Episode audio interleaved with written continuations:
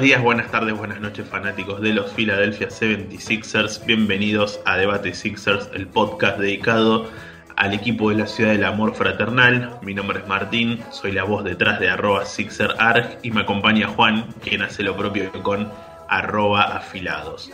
En este nuevo episodio, episodio 29 de este podcast, vamos a analizar lo que fue el comienzo de la serie ante Atlanta Hawks con una victoria y una derrota con certezas y con dudas de cara de lo que será el futuro, así que ah, pondremos la lupa sobre el rendimiento del equipo de Doc Rivers para pensar también en cómo se puede, cómo puede ser el desenlace de esta serie de semifinales de la Conferencia del Este.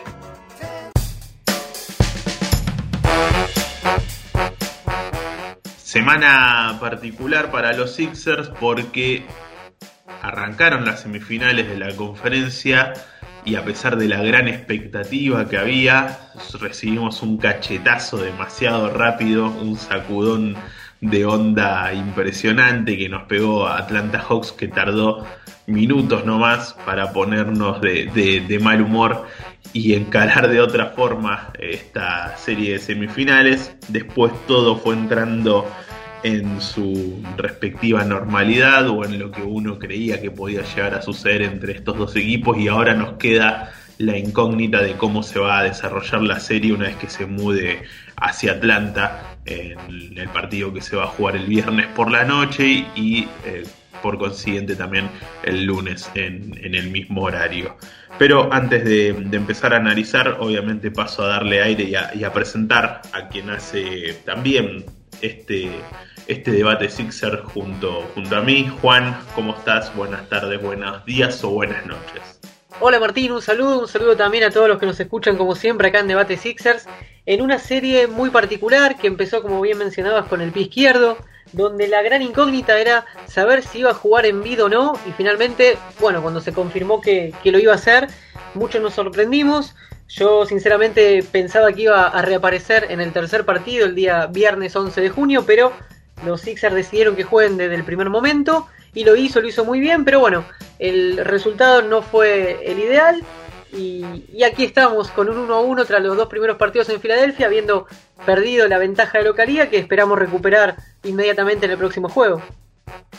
Es cierto lo, que planteabas de, de Embiid y ya nos, nos metemos en este primer partido porque mm, hasta horas antes de, ese primer juego todos creíamos o éramos escépticos a, eso que se informaba desde, los periodistas allegados a, los Sixers o la propia franquicia de, de que Embiid estaba en la lista de cuestionables, creíamos que era una cuestión de, de rutina nomás y que claramente el primer partido se lo iba a perder pero sorprendió la presencia del camerunés y, cuando fue confirmado fue un, subidón, por así decirlo, de, moral, de energía, de, decir, bueno, ahora sí, si nos había costado sin Envid con, contra los Wizards, ahora con, con Joel no tenemos nada, nada que temer para sacarnos de encima a los Hawks, pero la verdad que tardó o, duró poquísimo esa efervescencia porque Atlanta hizo un, primer cuarto impresionante, obviamente aprovechando todo, todo, todo, todo, todo, absolutamente todo lo que le dejó hacer Filadelfia, que entró muy dormido y se comió 42 puntos en el primer parcial. Y si vamos a, la primera mitad se termina yendo con 74 puntos en contra, algo poco, poco usual en un equipo que, que justamente se caracteriza por sus buenos dotes defensivos en, eh, todos sus, en toda la temporada. Ha sido uno de los mejores equipos en defensa Filadelfia y que le hagan 74 puntos en una primera mitad era algo más que llamativo y algo que empezaba a despertar eh, alarmas y, un poco de preocupación en el equipo. La verdad que, esa primera mitad... Eh, creo que nos puso de mal humor a todos. Yo ya prácticamente me veía afuera. Yo dije, si Atlanta es esto, ya está. No, no, no tenemos con qué competirle, cómo están jugando estos muchachos de los dos lados, ¿no? Los de Atlanta para arriba, eh, de forma superlativa, y cómo estaba jugando Filadelfia de mal. Me, me, la vi muy, muy oscuro en esa primera mitad y después el partido termina teniendo un giro bastante positivo para Filadelfia con un último cuarto que creo yo que más allá de que nos dejó masticando bronca, nos, nos dejó también con ese sabor de boca de decir, bueno, no es la diferencia de la primera mitad y si Filadelfia ajusta y, pone la atención en un par de, puntos fuertes de Atlanta, puede, puede quebrar a, este rival que pareció tan contundente en, la primera mitad. Una primera mitad que fue nefasta, permitiendo 74 puntos a los Hawks. Cuando estaba terminando el primer cuarto, yo dije, bueno, tranquilos, Filadelfia no está jugando mal, está perdiendo por 15, pero no está jugando definitivamente mal. Y también pensado al mismo tiempo que Atlanta no iba a poder sostener el nivel que venía llevando en ese primer cuarto.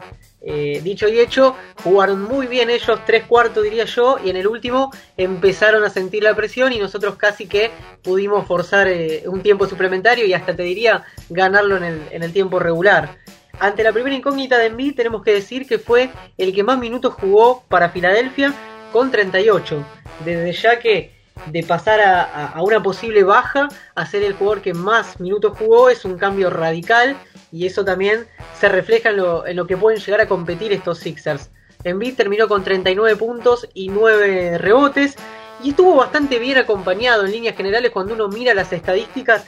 Dice, bueno, Harris, doble doble, 20 puntos, 10 rebotes. Simmons, 17 puntos y 10 asistencias. 21 puntos para Curry. En definitiva, Philadelphia jugó bien. No, a ver, que no se malinterprete. Philadelphia estuvo bastante a tono, sobre todo la segunda mitad. De hecho, hicimos 70 puntos. Pero eh, entre la mitad del primer cuarto y el comienzo y la mitad del segundo, con una rotación de suplentes, creo que eso a Filadelfia lo condenó. Hubo una racha que no recuerdo exactamente, de, creo que fue 17-0 para Atlanta, corregime después si me equivoco. Creo que eso fue una piedra, un lastre que no nos pudimos sacar en, todo lo que fue el partido. Eh, Filadelfia tenía que marcar muy bien a los tiradores de Atlanta y no se las hizo complicada en ningún momento. Habíamos hablado en el episodio anterior y en la previa de lo que podía llegar a ser, además de Trae, obviamente la gran estrella de los Hawks, eh, un Bogdanovich, un Werther, un Galinari. Y Filadelfia no solo dejó tirar triples, sino que fueron triples cómodos. Atlanta terminó con 20 triples. Eh, permitir 60 puntos en base a triples es una locura y, es el doble de lo que nosotros pudimos tirar, 10 solamente. Pero si vos analizás la estadística, Filadelfia no jugó mal desde los números. Si uno mira los números fríamente, tiramos casi un 55% de campo, ganamos la batalla de los rebotes en total, en ofensivos fueron 8 contra 3, más asistencias, más bloqueos, más robos, cuatro pérdidas más. Ahí creo que ajustamos en, la segunda mitad porque empezamos perdiendo, creo que nueve pelotas en el primer cuarto, un desastre. Pero bueno, nos levantó un poquitito el ánimo ver cómo terminó el partido porque a pesar de la derrota, la ilusión era en rápidamente poder reponernos. Siguiendo con los números, en números individuales, Envid registró 39 puntos, 9 rebotes, Estuvo muy bien desde la línea de libres con un 14 de 15, algo que hemos destacado durante toda la temporada, lo importante que es tener a un jugador grande y que tiene la pelota tantas veces en las manos, que sea tan buen tirador desde la línea, le da muchas veces muchos puntos eh, gratis a, Filadelfia. Y, y, siempre es bienvenido. Todavía Harris terminó con una doble decena de 20 puntos y 10 rebotes. Seth Curry terminó con 21 puntos, tirando 5 de 9 en triples, 55%. No lo acompañaron, es cierto, porque después en el quinteto titular tenés a Embiid que tiró 1 de 3, a Harris que tiró 1 de 4 y a Green que tiró 0 de 4. Entonces no, no tuvo esa compañía Seth Curry que, que está jugando bien, más allá de que muchas veces en que Atlanta explota las falencias defensivas de, de es claramente el punto débil en, el costado defensivo del quinteto titular de los Sixers y lo busca mucho Atlanta.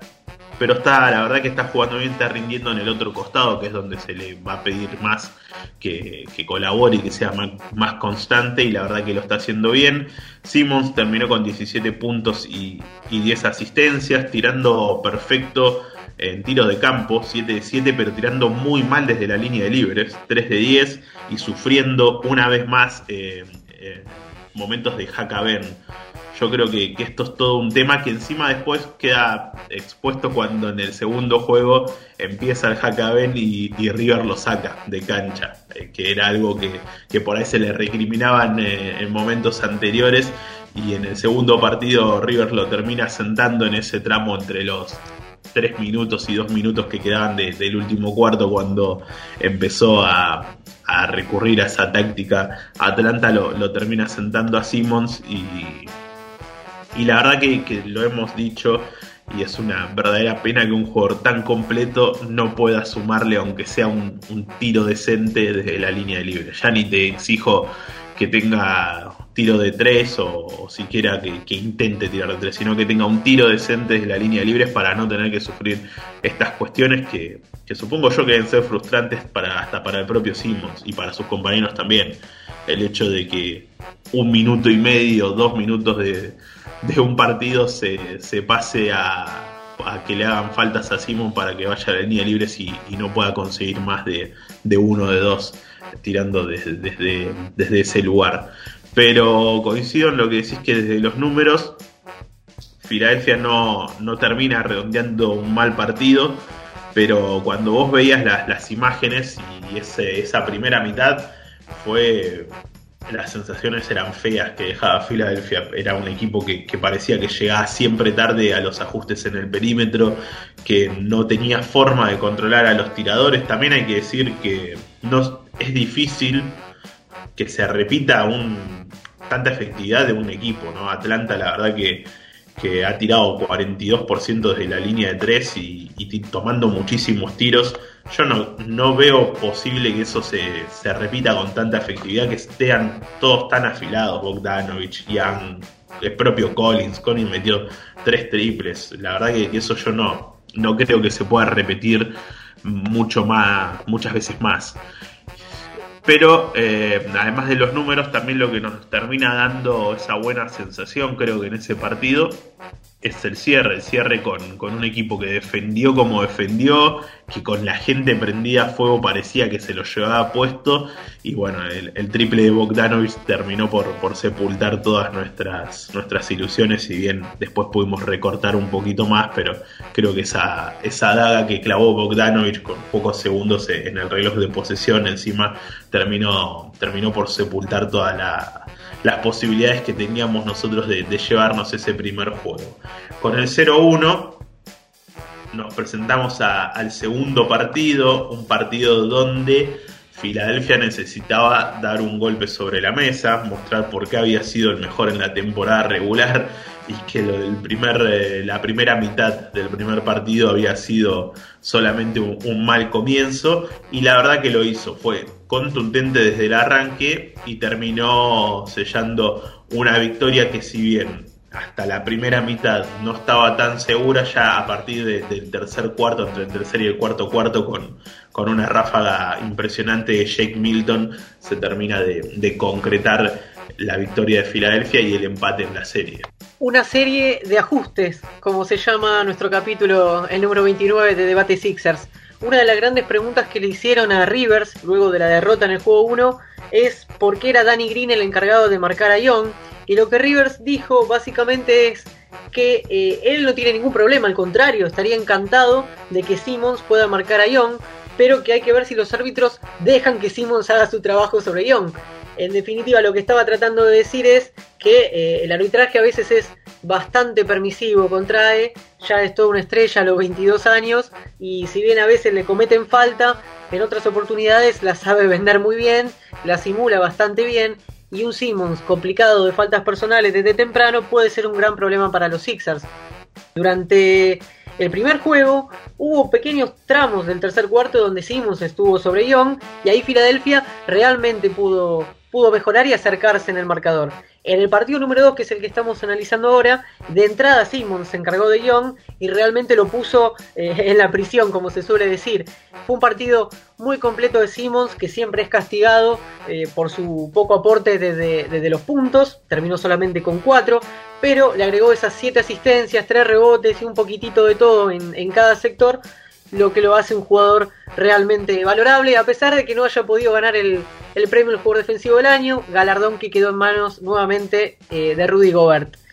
eh, Filadelfia jugó un partido muy bueno de entrada. Al principio se lo, lo pasó por arriba a Atlanta parecía que definitivamente íbamos a, ganar el partido con holgura, pero durante el tercer cuarto eh, los Hawks se acercaron, Filadelfia se secó, hasta que entró en cancha Jake Milton, uno de los jugadores a los cuales más castigamos y que no había tenido prácticamente acción en el juego 1, solo un minuto, y realmente estuvo encendido, terminó eh, conformando un, buen partido, 14 puntos con, con 3 rebotes también, y le dio a Filadelfia una ventaja, un margen para para estar tranquilos hasta el cierre del partido. Creo que no pasamos mayores sobresaltos, pudimos descansar un poquitito más en mid, incluso Simmons, eh, Harris empezó el partido eh, infernal, metiendo absolutamente todo. Me acuerdo que, había puesto un tweet donde Harris proyectaba tras el primer cuarto 64 puntos, obviamente no alcanzó, llegó a 22, pero fue un equipo mucho más compacto Filadelfia. Y nos vamos con un 1-1 que nos deja un sabor de boca quizás agridulce porque todos deseábamos el 2 a 0, pero viendo cómo empezamos, cómo terminamos el primer partido y cómo se desarrolló el segundo, nos da la sensación que podemos ir a Atlanta y, desde ya recuperar la localía, pero me animo a decir que podemos llegar a ganar los dos partidos también, ¿por qué no? Sí, el segundo partido fue el partido que nos devolvió la ilusión y hasta nos, nos subió la moral al punto este que, no es descabellado lo que vos decís de, de ir a Atlanta y traernos los dos juegos las dos victorias para poder, ¿por qué no?, poner eh, el punto final a la serie en, el regreso al Wells Fargo Center.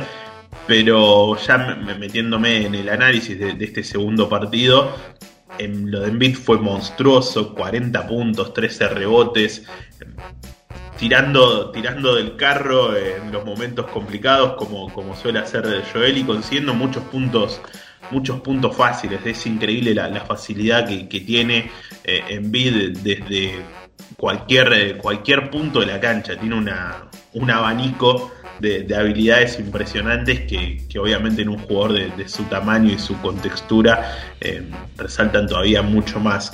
Pero también me quiero quedar con, lo de Simmons y lo de Tybull. Son el corazón defensivo de, este equipo. Green lamentablemente yo soy muy fan de Danny Green, lo, he expresado a lo largo de toda esta temporada, pero Green creo que no puede emparejarse con, con Trae Young. Trae Young está unas 3-4 marchas muy por encima de Danny Green y se nota entre cada, cada vez que, lo salía a defender a campo abierto y, y Trae Young con, con el primer paso prácticamente ya lo dejaba fuera, fuera de acción y con ese ajuste que se hizo de, poner mayor cantidad de, posesiones a Simon sobre Young y, al propio Tybull cuando ingresabas de la banca, se lograron eh, cosas importantes en defensa. Sacarlo del juego básicamente a, a Trae que, que no terminó, no terminó pesando, terminó con, con 21 puntos y lo más llamativo es que terminó con, con uno de 7 de triple, un bajísimo porcentaje para un jugador que es un, killer desde la línea de tres y en gran parte fue gracias a, este enorme trabajo defensivo que hicieron estos dos hombres de, los Sixers. Y obviamente hay que, poner eh, arriba lo, de Jake Milton porque bastardeado muchas veces por nosotros y criticado terminó siendo eh, la frutilla del postre a, la actuación de Filadelfia. Y que acá también hay una una cuestión de, de River, si bien se le, se le ha pegado en su momento, se le ha reconocido también otras cosas, hay que decir que Milton había salido de, la rotación básicamente en los últimos juegos y, la banca había arrancado muy mal el segundo partido nuevamente. La banca eh, tal vez en el primer juego había sido donde mayor eh, se notado la diferencia entre la banca de Atlanta y la banca de, de Filadelfia y el segundo partido tampoco había arrancado siendo tan bueno para, los, relevos de los Sixers. Hasta que Rivers volvió a tirar de, Milton, lo volvió a meter en la rotación y Milton respondió como respondió, metiendo 4 triples, 14 puntos eh, en total y, siendo el hombre que, puso prácticamente el broche a, a, la, a la primera victoria perdón, en el segundo juego. Eh, yo creo que esto que es algo que hay que reconocérselo a Rivers porque todos estábamos de acuerdo en la salida de la rotación de Jake Milton y fue él el mismo que, lo trajo de vuelta a la acción y, terminó dándole, dándole frutos, ¿no? El, regreso de Milton a, la cancha. Creo que cuando los primeros suplentes no están funcionando, Milton ya había perdido claramente su lugar. Entonces River dijo, bueno, vamos a probar con Jake a ver si, si tiene algo diferente para mostrar. Y estuvo a la altura, realmente es un jugador castigado, eh, se esperaba mucho más, al menos yo esperaba mucho más de él para esta temporada, sobre todo con lo que había sido la mitad y el cierre del anterior. Eh, Emil parece que le, comentó, eh, tenía un micrófono durante el partido y cuando Jake encestó esa, esa racha de punto de corrido, le dijo, te dije, te dije, tenías que estar atento, tenías que estar preparado. La oportunidad iba a llegar y la supo aprovechar. De todas maneras, no cambio mi opinión, me parece que un jugador como Maxi le puede sacar minutos no solo esta temporada, sino especialmente la que se viene. Maxi pide minutos, va a tener que tener minutos, no sé si de titular, pero al menos tiene que ser uno de los primeros relevos. Y Milton dentro de esta plantilla va a perder lugar. Para mí, mm, no creo que continúe la temporada que viene, de alguna u otra manera se buscará su salida, pero eso es asunto de la próxima temporada. Lo que tenemos por delante es por lo pronto una serie muy pareja con Atlanta, más de lo que esperábamos. Atlanta que por lo pronto también va a, perderse de DeAndre Hunter, quien va a tener que ser operado de los meniscos y no va a volver esta temporada. Queda ver cómo nos va el, día viernes, el tercer partido de visitante. Tengo, tengo ilusiones, Envid figura como cuestionable, Game Time Decision para mí va a jugar, ya jugó el primer partido, ya jugó el segundo, tuvimos tres días de descanso y, lógicamente va a jugar. Al mismo tiempo que estamos viendo a Filadelfia, no podemos dejar de poner un ojo en la serie de Milwaukee contra Brooklyn, que actualmente está 2 a 1 a favor de los Nets, y nos garantiza por lo menos que van a ir un quinto juego. Pensando en el descanso de nuestro equipo, especialmente de Joel, que se extienda un poquitito la, la otra serie, o al menos que vayan en paridad nos permite no tener una desventaja y en todo caso quizás si se extiende por demás la serie de, Brooklyn y Milwaukee, nosotros tener algunos días más de reposo para que el equipo esté en óptimas condiciones. La victoria del jueves por la noche de, los Bucks con un trabajo defensivo impresionante y con un marcador poco común en la NBA por debajo de los 100 puntos para los dos equipos, igualó los calendarios, por así decirlo. Ojalá para, para para el bien de los Sixers esa serie se extienda hasta los 7 juegos y, nosotros podamos liquidarla en, la mayor cantidad de partidos posibles ante los Hawks. Pero también vino bien, creo yo, la victoria de, Milwaukee porque los primeros dos partidos de esa serie Nets metió miedo a toda la liga diciendo, bueno, era la serie que todos esperábamos, tal vez los dos equipos que, algunos creen que están mejor para, para el anillo y prácticamente lo había barrido de la cancha en Brooklyn y encima sin Harden, entonces un poco que, metió miedo a toda la liga, pero eh, Milwaukee puso un poco las, las cosas en su lugar y, nos devolvió la, esperanza al resto de los equipos que, todavía hay competencia. Así que bueno, será cuestión de, de ver cómo se desarrolla esa serie. Pero volviendo a lo nuestro, se nos viene un partido viernes por la noche televisado por ESPN para lo que va a ser Latinoamérica. Este episodio se va a estar estrenando media hora antes de, ese partido. Así que los que lo están escuchando en el estreno saben que estamos a minutos de que comience ese encuentro y los que no lo están escuchando de, forma estreno y lo están haciendo en los días siguientes sepan que, se grabó horas antes de, de ese encuentro ante los Hawks y después la serie seguirá en Atlanta el lunes, en el mismo horario, 20:30 de, la República Argentina. Todavía no tiene la, televisación acá en, la página oficial de la NBA, así que no, sabría decir si va por ESPN o por dónde va.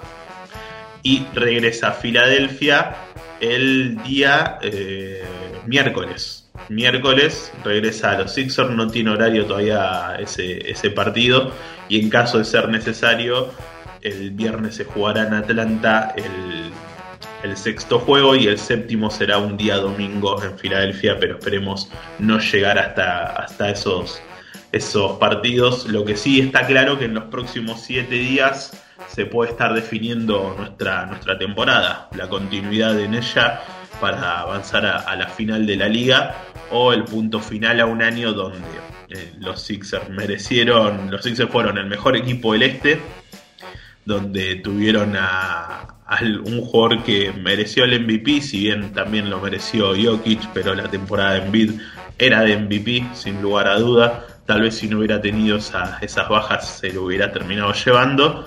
Y donde los Sixers tuvieron a un jugador que creo yo, y, esto va a crédito personal, sí se merecía, eh, era el jugador defensivo del año sin ninguna duda.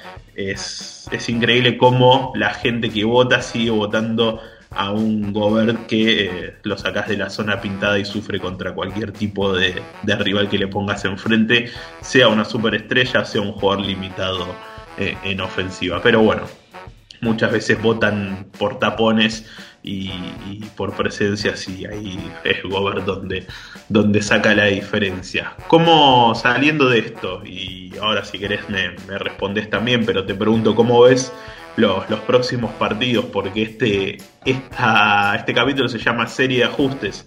Vimos el ajuste que hizo Rivers desde el primer al segundo partido con, con las designaciones defensivas e incluso en el mismo segundo juego con las rotaciones. Y yo creo que se vendrá una respuesta desde, desde Atlanta para, para ver si pueden eh, liberar más a Traillón para que tome más mejores tiros. Eh, es cierto también en esa clase de ajustes la forma de defender a Trae cambió, como Filadelfia saltaba tras la cortina para, para que no pudiera salir tan cómodo el base de Atlanta. Yo creo que es una partida de, ajedrez que va partido a partido y, a diferencia de años anteriores donde acá era donde se notaba la, falta de inexperiencia o de jerarquía de, del coach anterior, que no me sale el apellido ahora, eh, Brett Brown, ahí está, de Brett Brown, Rivers ha mostrado que, cambia, que cambia y encuentra y da en la tecla, por lo menos eh, en estos dos, en estos dos juegos. Sí, Rivers eh, lo que demostró es eso, precisamente, que, que si tiene que ajustar, no tiene miedo, lo hace, y así todo el mundo lo critique, él a veces se mantiene firme, pero te sorprende, al partido siguiente te sorprende. Yo creo que ahora la pelota la tiene Atlanta. Nosotros ajustamos muy bien en el segundo partido, sobre todo desde el lado defensivo. Ahora es cierto, vamos de visitante y, hay que ver con qué ímpetu juegan ellos.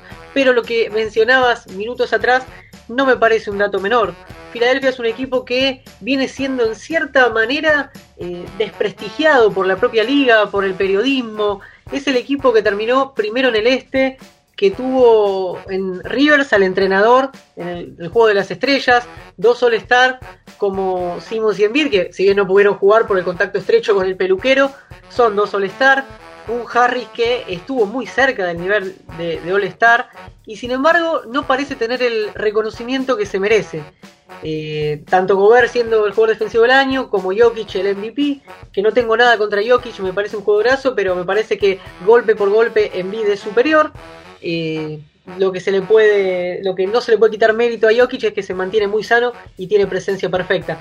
Pero, volviendo ahora a los ajustes y a lo que se viene, espero que lo anímico sea fundamental para que el equipo salga con todo a demostrar que están equivocados, muchachos. Yo me imagino hoy un Simmons realmente una bestia a nivel defensivo, tratando de demostrar que todo el periodismo y todos los que votaron están eh, muy equivocados en haber elegido Gobert. Me parece que tiene que ser utilizado como un fuego, como una nafta, una nafta como, una gasolina, una energía interior para salir a comerse la cancha y demostrar por qué somos el mejor equipo del este, a pesar de que habían otros grandes candidatos como Brooklyn, como Milwaukee, como antes de temporada se hablaba también de Boston. Eh, es importante lo táctico, seguro, seguro, yo eso no, no, lo niego y me parece que nosotros ya hicimos lo que teníamos que hacer. Tácticamente no creo que haya muchas variantes a lo, a lo que vimos en el juego 2 pero eh, desde lo anímico, sí espero que Filadelfia vaya a buscar un golpe de efecto y que salga con todo, a tratar de cerrar rápido el partido, a recuperar la localía y a volver a Filadelfia si se puede, 3 a 1, para poner el, broche de oro al final.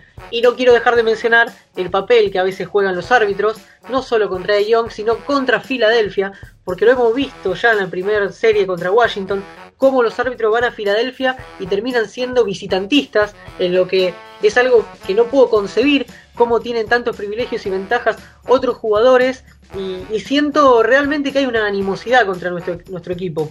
Desde la época en la que la NBA prácticamente nos intervino, nos hizo sacar a Hinky, pusieron a Colangelo. Eh, creo que Filadelfia no gusta, molesta.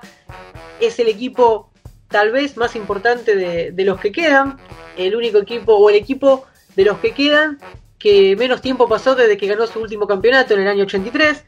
Me parece que Filadelfia podría, con los jugadores que tiene, vender mucho más y sin embargo me parece que no nos quieren. Y, y, eso un poco me duele.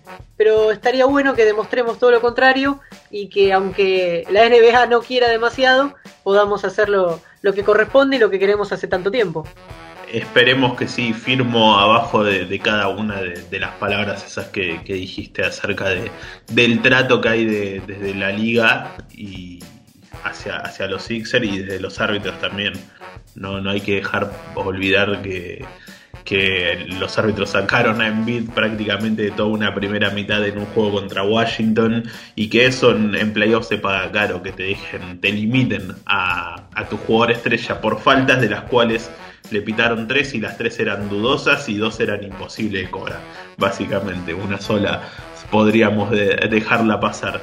Pero, pero bueno, eh, espero que sí, que, lo usen como, como factor anímico los Sixers y, salgan motivados a, llevarse ese tercer juego. Es un punto de quiebre, creo yo, si Filadelfia logra salir airioso la noche del viernes en Atlanta y, llevarse el partido y ponerse 2 a 1 arriba en las series.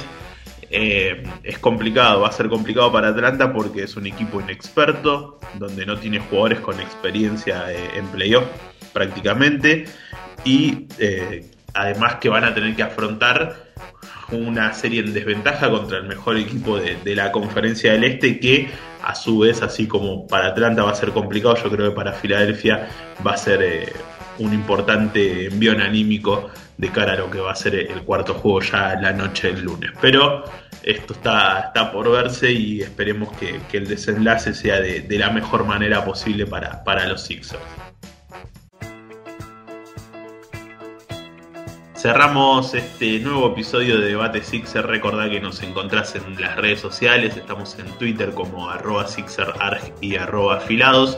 Y que también podés eh, seguirnos en nuestro canal de YouTube. Lo buscas como Debate Sixer y ahí vas enterándote de cada uno de los estrenos de estos episodios del podcast donde eh, interactuamos con todos los, los que se prendan al estreno.